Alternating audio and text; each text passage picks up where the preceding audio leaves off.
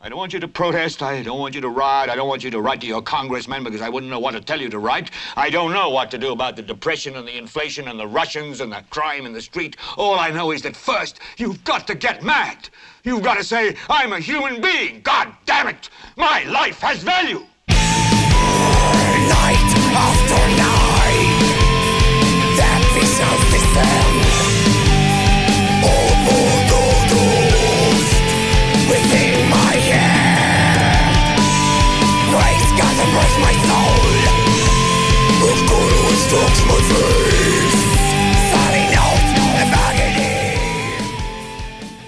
Esto es Gelbete. Yo soy Carlos Rodríguez Duzán.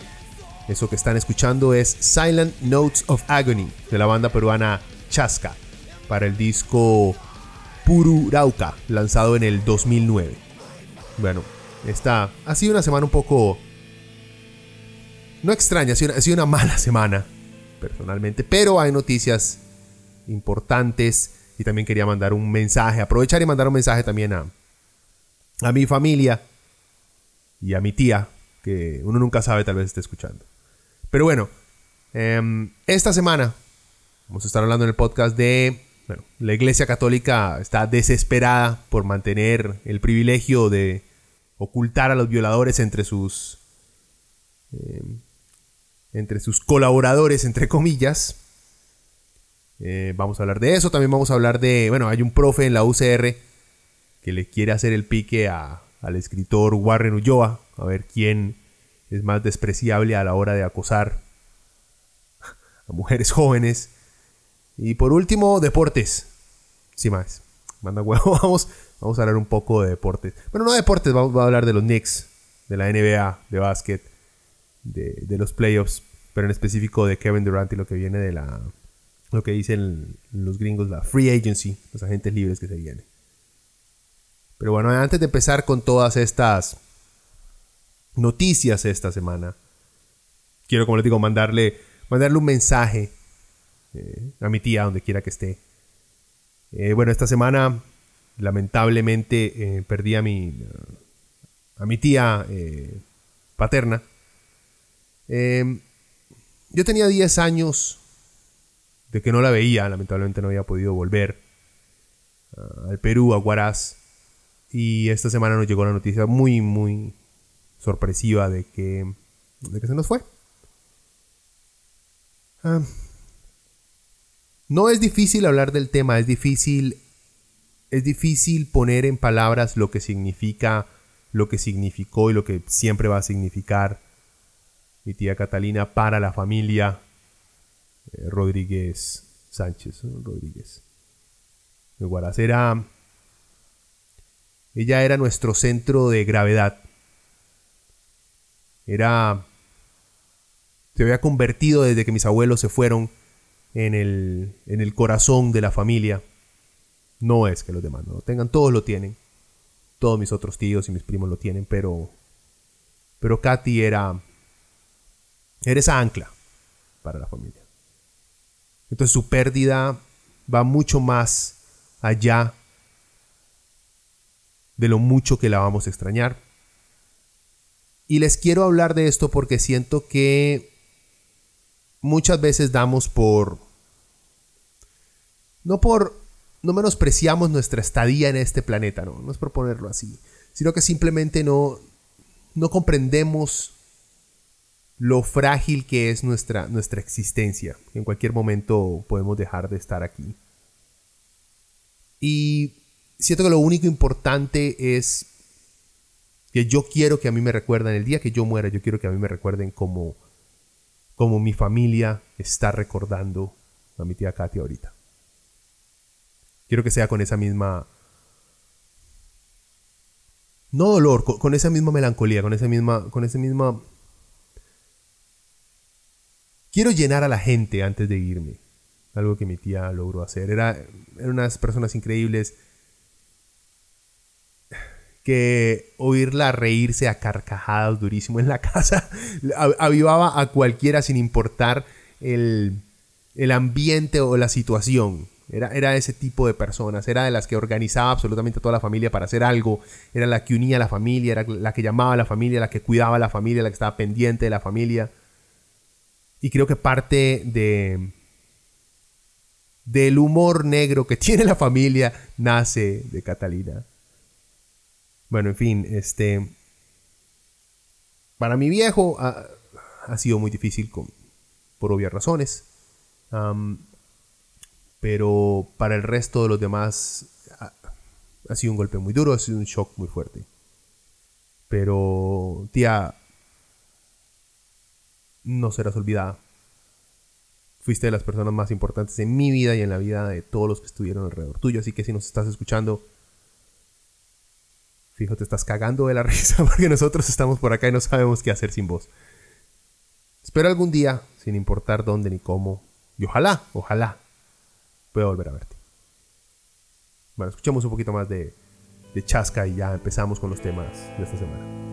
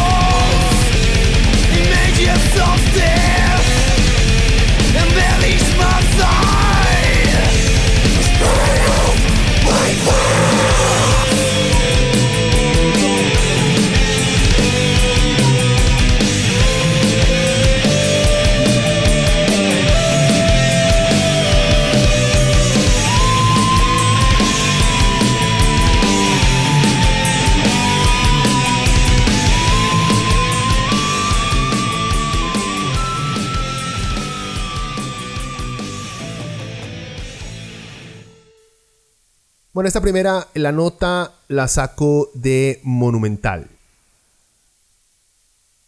Y dice, proyecto busca que sacerdotes deban denunciar y declarar en casos de abusos contra menores. Lee la nota, el diputado, no estoy leyendo para nada bien esta semana, el diputado del Partido Acción Ciudadana, Enrique Sánchez, presentó un proyecto de ley con el que pretende que los sacerdotes deban denunciar y declarar en casos de abusos sexuales o maltratos cometidos contra menores de edad. Hasta ahí yo creo que no hay ningún tipo de, de debate.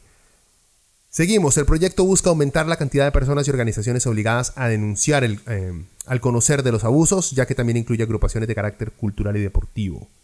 Sánchez manifestó que, al modificarse la ley, los sacerdotes tendrían que denunciar, sin embargo, que podrían acogerse al secreto de confesión. Además manifestó que las víctimas podrían liberarlos para que puedan dar testimonio en un juicio. Por su parte, el vocero de la conferencia episcopal del presbítero Mauricio Granados compartió la posición de la iglesia en la que aseguran que como las confesiones deberían ser anónimas, la información que manejan es poca. Según Enrique Sánchez, actualmente el artículo 206 del Código Procesal Penal hace que el secreto de confesión sea absoluto, incluso en aquellos casos que la propia víctima requiera la declaración del líder religioso. Ok, vean, a simple lectura dos cosas de entrada. Uno, o sea, A la Iglesia Católica hay que hacerle una ley en específico para que los más sepan que tienen que denunciar ante la ley violaciones y maltratos. Más, qué mal que están, por Dios. Valga la redundancia. Dos, ya es hora de que el Estado se sacuda esa retrógrada intervención de la Iglesia en las leyes. Al César lo que es del César y a Dios lo que es de Dios. Pero eso bueno, eso fue el inicio. Obviamente la iglesia iba a responder de manera, como siempre, un poquito ridícula. Tenemos aquí a Sixto Varela, canciller de la diócesis de Alajuela y al parecer gamer que solo juega FPS. dijo, si a la cárcel hay que ir, a la cárcel vamos, pero romper el sigilo sacramental jamás. Creo que es sigilo, no sé si estoy leyendo bien. Bueno, yo le digo a Sixto, perfecto.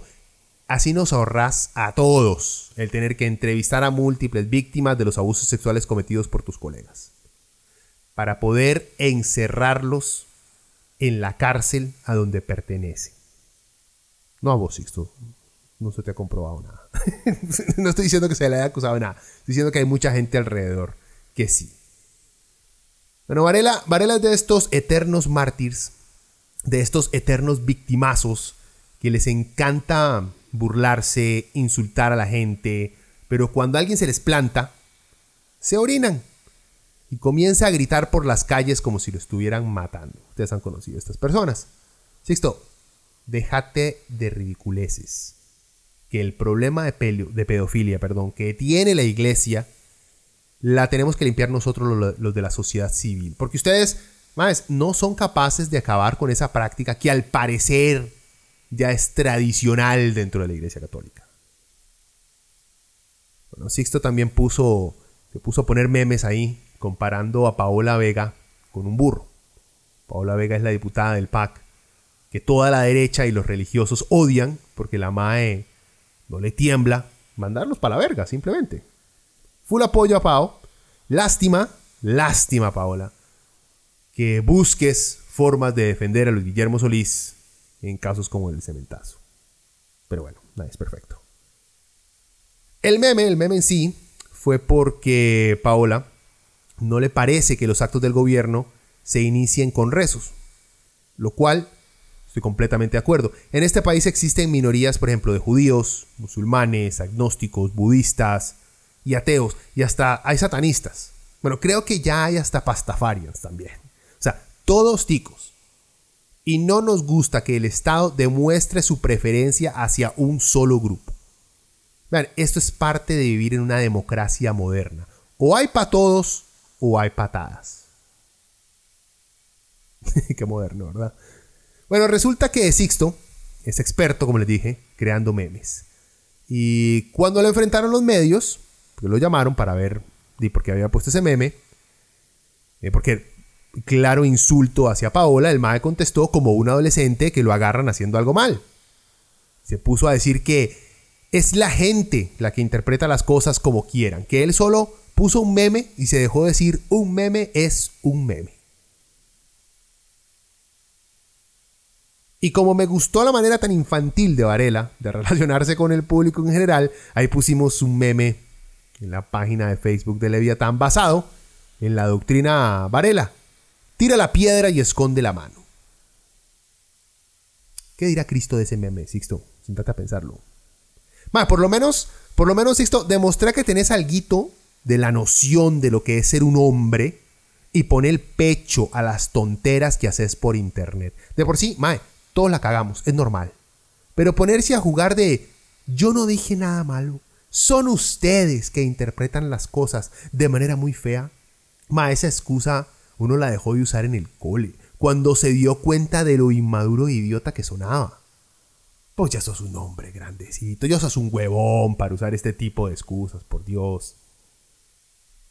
Ah, bueno, y también el Maes hace tiempillo ya le dijo al presidente que un ateo disfrazado. O sea, vea, el Maes es todo un Juan Diego Castro de la sotana. Solo espero, espero que no le pegue a las señoras de la tercera edad, eso es todo. Espero que no. En fin, ya lo estoy siguiendo en redes. Eh, parece que Sixto va a ser una gigantesca fuente de humor adolescente en los meses por venir. Otro que salió flagelándose en público fue Monseñor José Manuel Garita Herrera, obispo de Ciudad Quesada. El MA escribió una nota de opinión para el mundo CR. Llorando porque según él hay una conspiración de una minoría que le quiere imponer al tico costumbres que no son de acá y que quiere transformar el país en algo que no es Costa Rica. El MAE básicamente usa la vieja idea derechista de que los entre comillas, extranjeros, o sea, Sergio Mena se debe estar orinando de la emoción, que los extranjeros traen costumbres feas para darle derechos a minorías que antes ya estaban acostumbradas a estar bajo la bota del poder tradicional. O sea, ¿qué es eso para estos maes? ¿Qué es eso de que la mujer quiera ser dueña de su propio, de su propio cuerpo? Mas usted entiende la ironía de un grupo de maes vírgenes que le dicen a las mujeres qué hacer con sus cuerpos. Estos mismos son los que se oponen a los derechos de los homosexuales y los transgéneros. también hay grupos, no tiene nada que ver con la iglesia, que odian a los transgéneros. O sea, no nos hagamos, no solo la iglesia. Pero bueno, este es el grupo de maes también que no pueden controlar a los miles de pedófilos entre sus filas. Esos son los que nos vienen a decir que Costa Rica tiene un problema de ideologías en contra de la vida. Más no sean ridículos y carabarros. Se manda huevo, José. Ah, y también son los maes que se oponen a la educación sexual en los colegios. Otra vez, un grupo de maes vírgenes se oponen a la educación sexual porque no comprenden que si no educamos a la gente, nos estamos buscando epidemias, abortos innecesarios y partos no deseados. Bueno, pero volvamos a la, propuesta. Dice, si se aprobara la iniciativa en segundo debate, en la Asamblea Legislativa, la Iglesia Católica tendría una orden expresa de denunciar ante las autoridades cuando se enteren de casos de pedastría, incluso si esto significa acusar a los sacerdotes por abusos con denuncias canónicas. Más que no puede ser. O sea, vean, dejemos algo claro. El proceso canónico de la Iglesia Católica, o sea, ese aparato de justicia y mediación, entre comillas, que tiene la Iglesia, no puede mandar a nadie a la cárcel. Es simplemente una serie de leyes y normas que usa la iglesia para juzgar a sus discípulos y empleados. Es algo así como el libro de comportamiento que le dan a uno el departamento de NRH, de Relaciones Públicas, Relaciones Internas, eh, de Recursos Humanos, perdón, en donde hay comportamientos que no son ilegales en el país, pero que la empresa no tiene por qué aguantarle cosas al empleado, entonces lo pueden echar según esas normas. Y hay otras reglas dentro de ese mismo libro que van en línea con la legislación nacional, como por ejemplo, se prohíbe acosar sexualmente a una compañera. Y si lo hace, se le despide. Bueno, ese es el proceso canónico. No tiene el poder de meter a nadie a la cárcel. O sea, es una corte canguro que le ha servido a la iglesia para ocultar delitos que deberían de ser llevados a cortes de verdad. Ejemplos. O sea, y pongámonos bien islamofóbicos, pero solo para poder eh, poner un ejemplo que un, digamos, un extremista católico pueda entender. Si un imam le llegan a confesar que uno de los maes que va a su mezquita está planeando un atentado terrorista en Chepe y la policía le pregunta si sabe algo, el mae entonces puede protegerse o proteger al sospechoso diciendo que él no sabe nada, eh, que está protegido por la libertad religiosa que protege guardar silencio, entonces no, no les puede contar nada de este atentado. ¿O qué tal si un judío, un judío perdón, le confiesa a su rabino que es un asesino en serie y que le gusta matar mujeres católicas solamente? Eso le dice un tipo a, a su rabino. Ese Mae también entonces puede alegar que por libertad religiosa entonces él no tiene por qué denunciar al Mae que fue a hacer la confesión de ser un asesino en serie. Me parece increíble que tengamos leyes que no castiguen a personas que tienen información que pueda salvar la integridad física y mental a otro ser humano. Jamás Jamás, oigan, estoy diciendo que nos tiremos a, lo gringo, a lo guerra contra el terrorismo y comencemos a torturar sospechosos hasta, hasta sacarles, otra vez entre comillas, la verdad con tal de evitar supuestos atentados terroristas. No, jamás. Pero tampoco podemos dejar que los secretos religiosos y profesionales obstruyan la justicia y dejen desprotegida a las víctimas de violaciones y abusos. Pero vean, recordemos por qué hay que hacer esto. Esto lo tenemos que hacer porque la Iglesia Católica ha demostrado que prefiere tapar las violaciones y abusos que reportar a sus colaboradores con el gobierno. Ahorita hay un MAE prófugo porque la iglesia no reportó a tiempo las denuncias en contra del tipo, Mauricio Víquez. El MAE está acusado de violación. Y se pudo escapar porque se dio cuenta durante el proceso canónico que tenía una demanda penal por violación. Y esa demanda penal, penal perdón, fue porque la víctima fue a las verdaderas autoridades después de ser convencido que solo dejar el caso con la iglesia, pero ellos, la iglesia, jamás reportó al MAE con las autoridades, sino la víctima tuvo que ir. Y ahora entonces está de fuga la basura de ser humano, que es Mauricio Víquez. Si la población no defiende a un niño, si no podemos estar de acuerdo con la defensa de un niño, más honestamente yo no sé qué nos pasa. Si la violación de un niño no los putea, aunque sea un poquito, más vean un psiquiatra. No un psicólogo, vayan directo a un psiquiatra porque esa falta de humanidad solo la tiene un psicópata y hay que tratarlo con pastillita, joven. En un país que quiere desarrollarse, incluirse entre los territorios más avanzados y civilizados del planeta, no podemos permitir que exista ninguna organización ni individuo por encima de la ley. Sí, yo sé lo difícil que suena que esto sea verdad, pero más, eh, o sea, es la meta. Como explica... Explicamos un poquito más del proyecto de Enrique Sánchez. El proyecto de ley propuesto por el diputado eh, del PAC, Enrique Sánchez, explica que el interés superior del niño está por encima del secreto de confesión y cualquier otro dogma, y por eso la iniciativa de ley pretende ampliar el margen de personas e instituciones que están obligadas a denunciar casos de maltrato y abusos. Además, aquellas personas que pertenecen a asociaciones, fundaciones y agrupaciones de carácter cultural, juvenil, educativo, deportivo y religioso estarán en la obligación de realizar la denuncia respectiva cuando haya sospecha razonable. O sea, gente, la idea del proyecto es que la iglesia tenga la obligación de denunciar a sus pedófilos. ¿Quién putas ve esto como algo malo? ¿No se le está diciendo a la iglesia en qué creer o qué predicar? o en qué gastar la plata que en, qué gastar la plata que reciben de la gente. Está bien, carajo. Ojalá y pase esta ley. Ojalá y algún día como nación tengamos los pantalones para pronunciarnos como un Estado laico. Vean, por último, el PAC no es un peligro para las religiones, ni para la libertad religiosa. No lo es. El PAC es un peligro para la libertad de los trabajadores de hacer huelga. El PAC es un peligro para los pobres que quieren salir de pobres.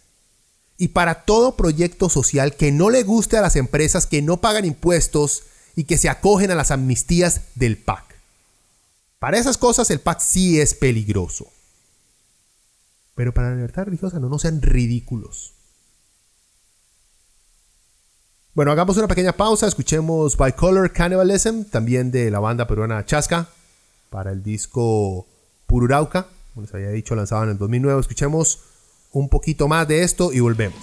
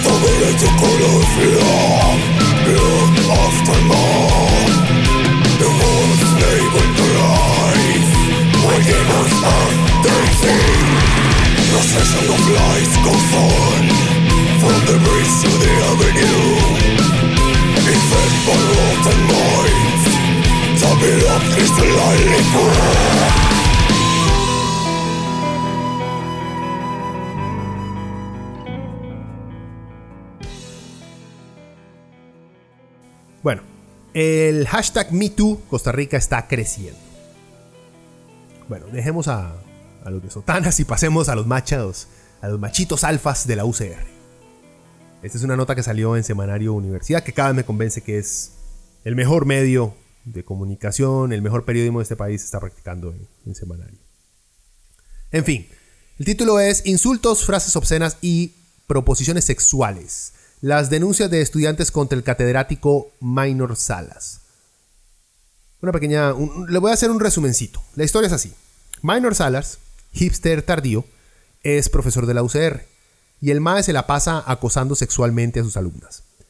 No solamente a sus alumnas, a todas las alumnas que pueda. Tratando mal a todos los estudiantes en general y tratando a las mujeres que no le dan pelota como mierda. Este es el tipo de profe que tiene la UCR. Mientras por ahí anda Otico Guevara llorando porque hay misceláneos en la UCR que en un mes ganaron un millón de colones. Hay profes como Minor que duran toda la vida en una institución de enseñanza sin que nadie se queje hasta ahora. Pero bueno, entrémosle a los detalles de la nota. Leamos. En la clase, él había leído un texto que describía como, eh, como una relación sexual. Ya para ese momento él hablaba de sexo todo el tiempo en la clase y describía sus propias experiencias sexuales. Ese día me escribió por Facebook y me dijo, ¿y qué te pareció mi clase? ¿Te gustó el tema? ¿Te gusta que te hable de sexo en clase? Recuerda, ma, es que solamente leerlo a uno le da vergüenza Otro ejemplo. Dice, después empezaba, contame vos, ¿cuáles son tus experiencias? Yo no le decía no de frente porque era mi profesor sino que le desviaba el tema. Ya después empezó a hacerme comentarios en clase. Si yo pasaba al frente, parte de la dinámica del curso era que estudiantes pasaran al frente a responder preguntas en método, en método era conocido como de la provocación. Entonces Minor me decía, ¿cómo usted va a venir tan sexy a mi clase? Después de aquí, ¿para dónde va o para dónde vamos? Contó la joven. Vean, hasta aquí, hasta ahora, lo que hemos leído no es acoso, es solamente el, el mae. Es un viejo verde repugnante que nadie le ha recordado que es un asco. Pero es todo, no, es motivo, digamos, ahí. Todavía, si fueran nada más esas dos situaciones, no, hay razón para echarlo. Es simplemente es desagradable, despreciable, que le llamen la atención. La decanatura creo que sería más que suficiente. Pero no hemos terminado. La vara se pone peor, obviamente. ¿Qué dice semanario? Dice, hay 10 estudiantes, ex estudiantes y egresadas que narraron ante universidad, o sea, semanario universidad, que en los últimos años sufrieron acoso sexual, insultos y escucharon un vocabulario obsceno por parte del catedrático, quien labora medio tiempo como docente y medio tiempo como investigador universitario. La joven, quien ya se graduó, presentó en el 2014 una denuncia ante la Comisión de Hostigamiento de la Universidad de Costa Rica por la cual Salas fue sancionado en agosto del 2015 con ocho días de suspensión y luego se reincorporó más ocho días. Esa era la sanción que había por hostigamiento. Qué atrasada que está la UCR con respecto a, cómo manejar a este tipo de, de seres, de alimañas. Bueno, hay otro, ponen ahí un screenshot de la huila que lo denunció el screenshot dice, bueno, ella, la estudiante, pone, eh, tengo que irme ya o no voy a, terminar de leer para mañana. Buenas noches. Entonces Minor le pone, oye, ¿sabes qué quiero? ¿Ves, ves? Jesús. Al menos dame algo. Porfis. Si el ma escribe porfis. Un hombre adulto escribiendo porfis. Es como un hombre, en vez de poner jajaja, j j j o h h en vez de ponerlo así, que se está riendo, poner Jijijijijiji. No seas tan huevo, minor. bueno, entonces sigue el texto. Ese no es el punto. El punto es, despuésito le pone. Minor le dice, una foto tuya. Quiero verte en calzones. Jesus Christ, Minor, por Dios, ma. O sea, al hijo de puta nunca lo llevaron a una sola clase de lo que es ser profesor, de la decencia, de ética. O sea, ma. En vez de pasar tanto tiempo lustrándose el bigote debería leer algún tipo de texto pedagógico que se pueda encontrar. Sigamos. Y bueno. Para los que dicen que el MAE solo estaba tratando, digamos, de ligar, el MAE usaba las mismas tácticas eh, ya patentadas por el escritor Warren Ulloa, tácticas más conocidas como el método feminista acosador. Eh, ¿Qué habrá sido de Warrencito, por cierto? Desapareció del planeta el MAE después de, que lo acu- acusaron de, de acoso y hasta de violación. Nunca más supimos del MAE. Bueno, esperemos que nunca más nadie lo vuelva a ver. No estoy insinuando nada violento, nada, nada que ver. Sino que simplemente se dedique a escribir y que no vuelva a mostrar su tan atractiva cara. Ok, sigamos, sigamos. En fin, eso de que si no le daban pelota, bueno, igual este Mae Minor, igual, igual que Warren, eh, que si no le dan pelota, el Mae les empieza a decir a las huilas que es por la religión. O sea, que tienen, eh, ¿cómo dijo Warren? Que tienen el, el rosario en el ovario. O sea, ut- utilizando eh, el discurso feminista en contra de las mujeres que los rechazan por feos, por desagradables, por chanchos, por asquerosos. Entonces, este tipo de pendejos utiliza el, oh, es que no querés coger conmigo, pero es porque, porque sos muy religiosa, ¿verdad? No, no, no, no, no, minor. Al igual que Warren, es por feos, es porque sos feo. Es porque sos feo. Sigamos. Más detalles. Vamos a seguir leyendo. Todo explotó en el momento en que dijo que estaban las notas y que nosotros dos nos quedamos. Entonces yo le dije que cómo nos íbamos a haber quedado si nos iba muy bien en, clases. Y me contestó que no le preguntara nada. Y que si tenía una queja fuera a docencia. Mi compañero que no sabía nada de lo que pasaba le preguntó y él le contestó, usted hijo de puta, tal y tal. Entonces cuando salimos de clase yo hablé con mi compañero, le conté y le dije que creía que el profe estaba como celoso o algo así. En ese momento él me dijo, vamos a hablar con, con una profe porque eso no está bien, esto no es normal. O sea, el MAE tomaba represalias cuando se daba cuenta que una de las alumnas a las cuales el MAE estaba echando el cuento tenía un amigo o tenía novio. Sigamos. El MAE mandaba llamar a Willas que le gustaban por medio de sus alumnas y les echaba el cuento. Ma, esas eran las varas que uno hacía. Ma, bueno, yo no tenía los pantalones para hacer eso en el cole. Decirle, hey, ma, tráigame su amiguilla. O sea, uno hablaba paja así con las compañeras. Ma, qué guapa su, su compa. ¿Y dónde es? Y ya. Pero uno decía, tráigame a su compa aquí, a la hora del almuerzo, para hablarle. Porque yo la, yo, yo la vi como me estaba viendo. O sea, ¿qué clase de douchebag hace esas varas, mae? Minor, minor, sí, minor. Esa clase de douchebag. Pero es que el, el mob,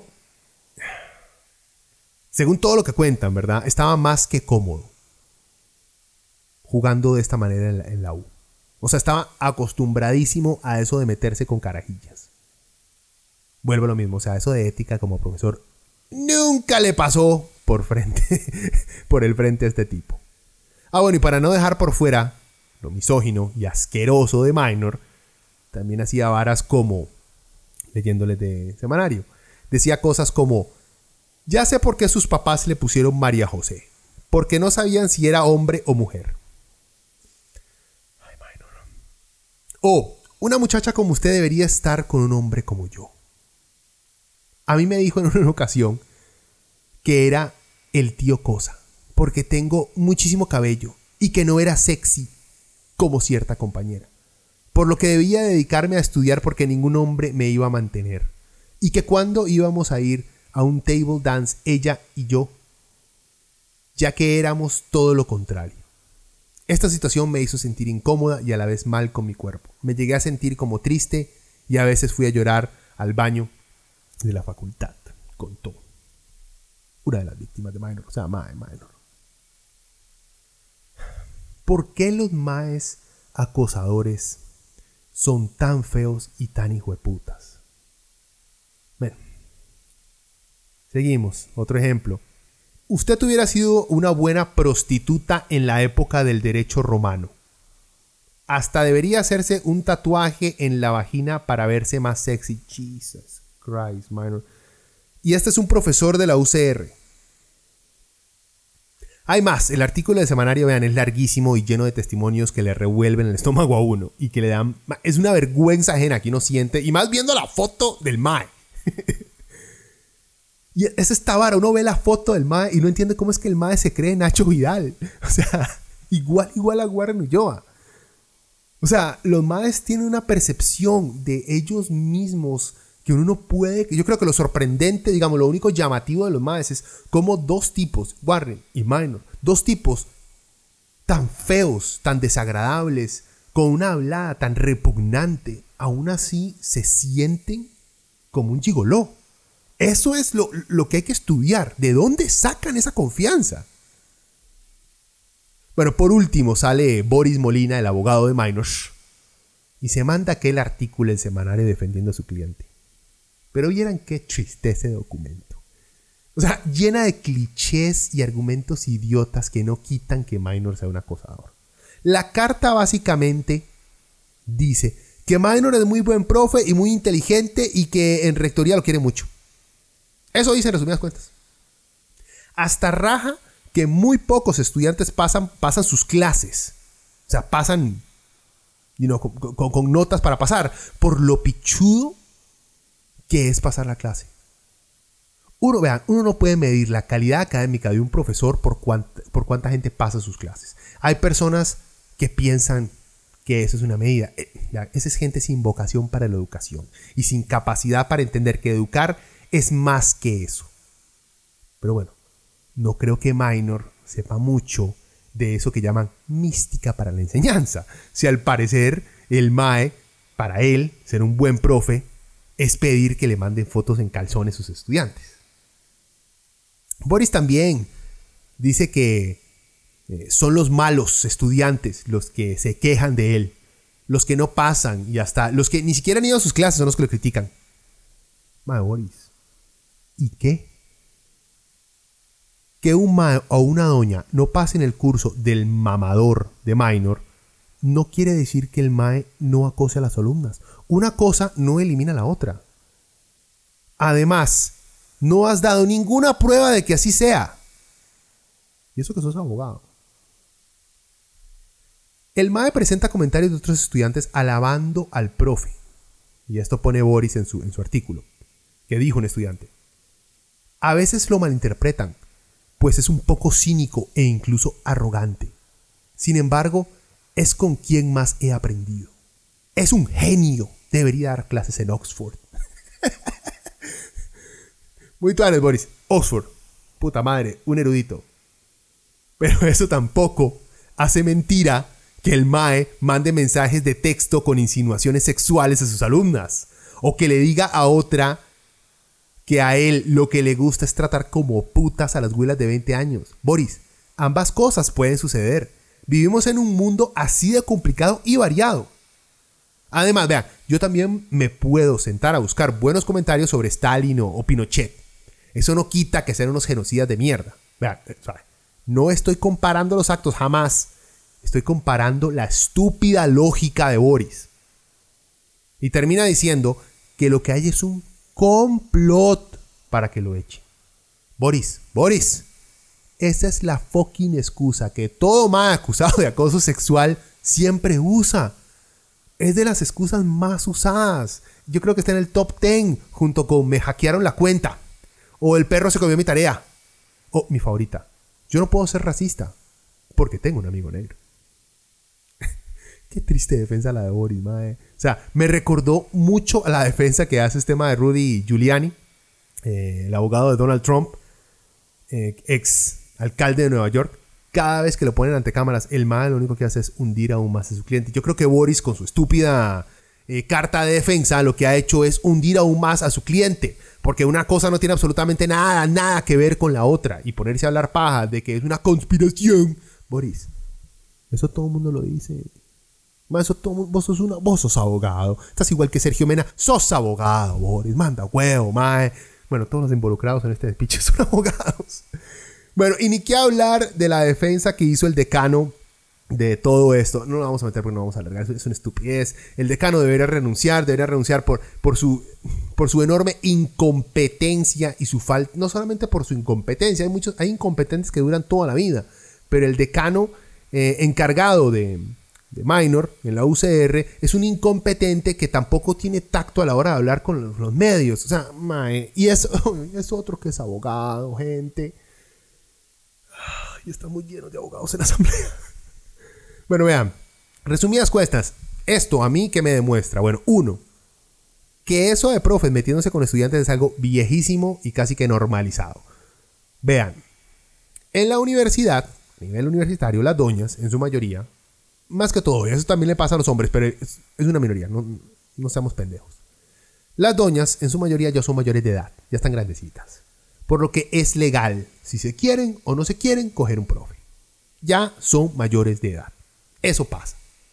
Al mismo tiempo, tenemos que comprender que esas relaciones son problemáticas, porque un profesor está en una situación de poder, lo que no lleva a una relación lo suficientemente balanceada con el respaldo únicamente, digamos, del deseo físico sentimental, sino que puede existir un condicionamiento que hace creer a la víctima que es algo que tiene que hacer si quiere seguir adelante con sus estudios, por lo que accede al tratarse de un profesor eh, ser una figura de autoridad. Y eso pasa mucho.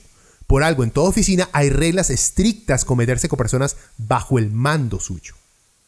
En las universidades esto pasa mucho. Profes con alumnas o alumnos. Eso la verdad no me preocupa. Aunque sí es bastante falto a la ética del educador. Pero bueno, no nos metamos en la ética. Porque ni Boris ni Minor tienen la menor idea de qué putas es eso. Lo que me preocupa es la manera en la que estos perdedores buscan obligar a mujeres a tener relaciones con ellos. Y cómo ellas prefieren callar para pasar las materias. Prefieren callar antes que enfrentarse a este tipo de seres. Cosa que tenemos que apoyar las que cambien, ¿verdad? También, esto de profes con alumnas, lo he escuchado mucho de maes que fueron profes en coles en Costa Rica y que me describieron de la siguiente manera la situación. Me dijeron, después de los médicos, la carrera más sexualmente activa es la de educador. Me dijeron, usted no sabe la enorme cantidad de profesores que se andan cogiendo menores de edad en este país. Me lo dijo un ex profesor. Es así, es triste. Bueno, esperemos el escándalo que pronto llegará sobre profesores en secundaria y por qué no en primaria, estamos en Costa Rica, acosando estudiantes en los coles y en las escuelas. Y papás, vean, hablen con sus hijos, hablen con sus hijas, que sientan que tienen su respaldo, por si algo así les llega a pasar, que no sientan nunca que tienen que someterse a este tipo de depredadores para alcanzar algo en la vida. Que para defenderlos, defenderlas, uno nunca, uno como tata, nunca va a descansar. Dos, que las autoridades de la UCR no sirven para un carajo a la hora de contratar personal o mantenerlos vigilados. ¿Cómo es posible que un MAE como Minor, con tanta fama, con tantos chismes, con una queja formal, no despertara la sospecha de las autoridades de la universidad y que por lo menos lo tuvieran a mecate corto? Es simple. La respuesta es simple. Porque les valió picha. Porque como les dije antes, están tan acostumbrados a que sus profesores anden acosando carajillas que no le prestaron mucha atención. Es fácil deducir eso. Después de la entrevista, como les dije, que dio el decano de la Facultad de Derecho, Señor, ¿cómo puede llamarse decano y permanecer sentado sobre sus manos escuchando cómo pasan estas varas? Más que por más inútil que uno sea, uno ve venir estos problemas. Uno sabe que un tipo tan desagradable como Minor con los estudiantes va a ser un problema. Y desde la primera queja o chisme uno comienza a preparar un plan de contingencia para ver cómo putas hace para despedirlo. Lo único que hace Minor por la UCR en este momento es desprestigiarla y desprestigiar a toda la cúpula directiva de la universidad. ¿Cuántos profes más están haciendo lo mismo? Y la directiva se hace la idiota o es incompetente para garantizar un ambiente digno para llevar clases. El decano debería de renunciar. Sos un inútil y lo sabes. 3 que hay que seguir motivando a la gente que hable. Gente, hablen, cuenten, acusen. Les vamos a creer. Pero también prepárense. En algún momento, alguna vieja o mae malintencionado va a inventar una denuncia de estas. Solo para destruir la imagen de alguien. Estamos al tanto de esas también. Tenemos que estar al tanto de esas también. Son muy pocas, muy, muy, muy, muy infinitamente pequeñas y raras, pero ocurren. Solo no nos pongamos a cuestionar a todas las víctimas, solo porque hay uno que otro loco de mierda allá afuera capaces de inventar cualquier cosa que no ha pasado hasta ahora. No ha pasado, nada más estoy diciendo que tenemos que prepararnos. Todos los que estamos apoyando a las mujeres a que hablen, tenemos que estar conscientes que las mujeres son seres humanos como nosotros y entre ellas, al igual que entre los hombres, hay mentirosos. Acuérdense lo que pasó con este tema de Josie Smollett, el actor gringo que inventó ahí, que hizo todo un montaje eh, de que lo habían pichaseado un par de racistas que apoyaban a Trump y al final se dieron cuenta que él había organizado todo. Por eso, gente, apoyémoslas. Estemos junto a ellas. Hablemos. Creámosle. Y busquemos, un, y busquemos que llegue algo. Que estas cosas no simplemente se queden en acusaciones públicas. No, que tengan repercusiones. Que echen a esta gente. Bueno, ya dejemos ahí el gran feminista de la semana. Y terminemos, como les había prometido, con una, con una nota sobre deportes. Tenía ganas de hablar. Es rápido, rápido, no se preocupen. Es de la NBA, como estamos en, los playoffs. Acabo, por cierto, de terminar de ver a los Milwaukee Bucks perder contra los Toronto Raptors. Pasar los Raptors por primera vez en su historia a unas finales de la NBA. Primero, yo le tenía tanta fe a Milwaukee con un equipo tan bueno o sea, con una, con una alineación y una banca tan sólida. Mae, mamar tan feo. Ganaron los primeros dos partidos y luego perdieron cuatro seguidos, mae. O sea, Giannis Antetokounmpo, The Greek Freak, era mi nuevo ídolo. Hasta que... Y no fue, no fue culpa de él. Bueno, en parte sí, el mae simplemente trató de hacer siempre lo mismo.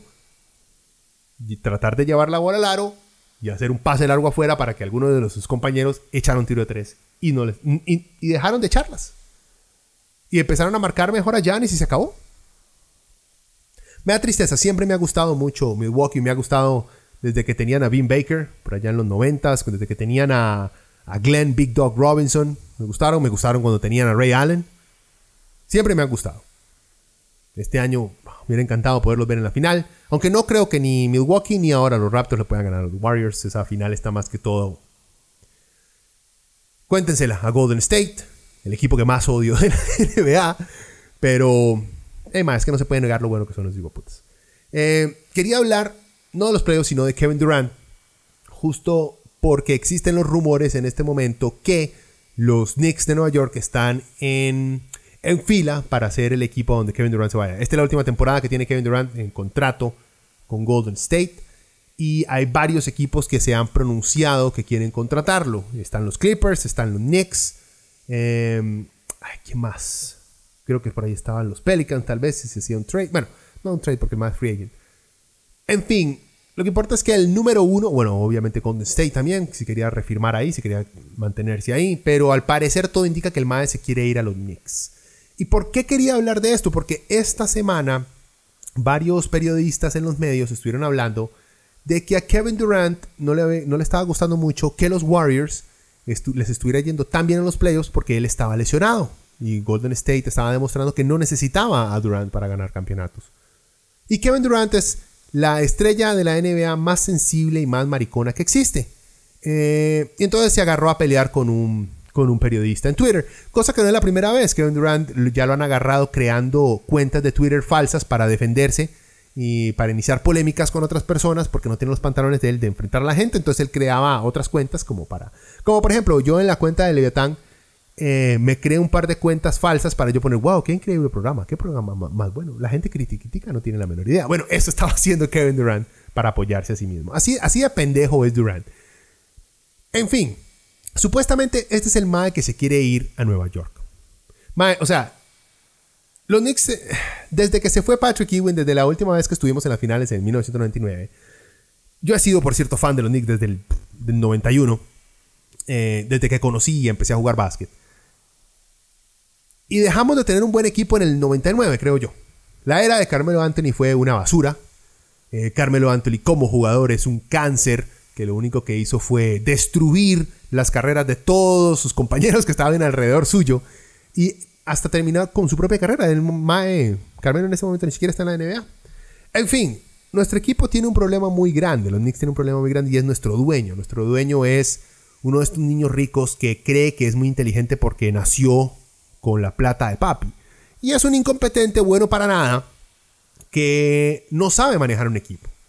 Por algo, un equipo con tanta plata en uno de los mercados más grandes, si no es que el más grande de los Estados Unidos, ha sido incapaz de mantener un equipo que sea por lo menos contendiente en la, división de, en, el este, la conferencia del este.